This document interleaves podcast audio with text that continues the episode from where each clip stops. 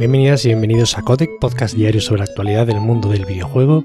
Yo soy Nacho Cerrato y hoy vamos a tener un programita especial porque, como podréis notar con mi tono de voz, no estoy para muchos bailes.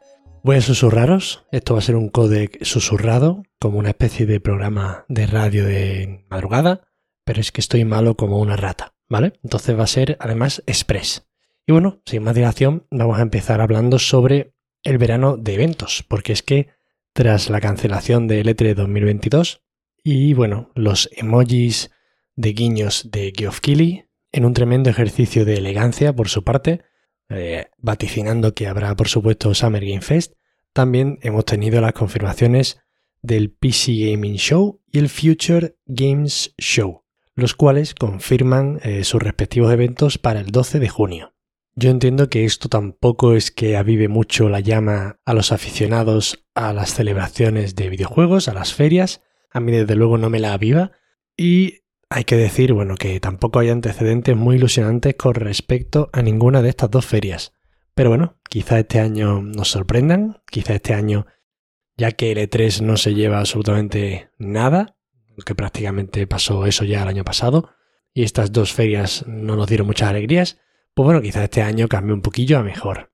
El PC Gaming Show mm, ni siquiera voy a pararme a comentar los anteriores, ¿no? Pero bueno, leyendo por ejemplo la noticia en 3D Juegos, destacan del Future Games Show presencia de juegos como Lego Star Wars o Death Stranding Director's Cut.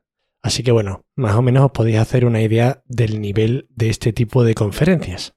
Verano duro, os recomiendo que este verano lo empleéis en jugar a todo lo que tengáis pendiente y no suspiréis por los eventos que ya no nos acompañarán.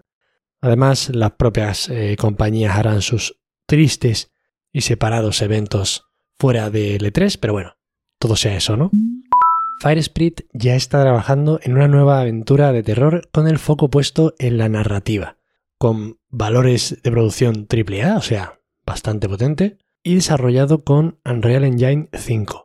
Conocemos esta información por una oferta de trabajo publicada en la web oficial del estudio, con la cual, bueno, pues buscan a un director de narrativa para que se encargue de establecer el contexto y el lore del universo en el que se desarrollará el título. Yo imagino que aquí PlayStation meterá un poquito la cabeza desde que adquirió este estudio, entiendo que para hacer cosas interesantes, así que habrá que estar atento a ver qué es lo que tienen entre manos esta gente. Los creadores de Hyper Light Drifter anuncian un nuevo juego basado en el mismo universo, Hyper Light Breaker. El título de Hard Machine aparecía directamente en Steam y parece tratarse de una mezcla entre Solar Ash y su ópera prima Hyper Light Drifter, con un extra de ambición añadida al cóctel. El mundo abierto parece poder recorrerse con la velocidad y fluidez características de los títulos de este estudio, pero no termina, la verdad, de entrarme por los ojos este estilo gráfico. Me parece un pelín más eh, vasto y, feote que el 2D utilizado en el Hyper Light Drifter, por ejemplo. Además, se sugiere en el trailer un componente multijugador que sinceramente me ha echado muchísimo para atrás. Aún así, hay que esperar, hay que confiar en esta gente porque hacen buenos juegos y bueno, habrá que probarlo cuando salga, que no tiene fecha por ahora. Lo único que pone en la, en la página de Steam es que la fecha prevista es para 2023. Y esto es todo por hoy, eh, amigas y amigos. Tampoco os voy a torturar mucho más. Disculpadme, evidentemente, por el tono y la vocecilla y todo eso, pero bueno, hay justificación. Ya sabéis que para cualquier queja, sugerencia comentario me tenéis en arroba Nacho Cerrato en Twitter. Agradeceros mucho que estéis ahí al otro lado, sobre todo en ocasiones como esta, en las que no debe ser muy agradable estar al otro lado. Pero eh, ya os digo yo que es menos agradable estar en este lado hoy. En fin, que muchas gracias por empezar otra semana conmigo. Os quiero mucho, mis queridas y queridos oyentes.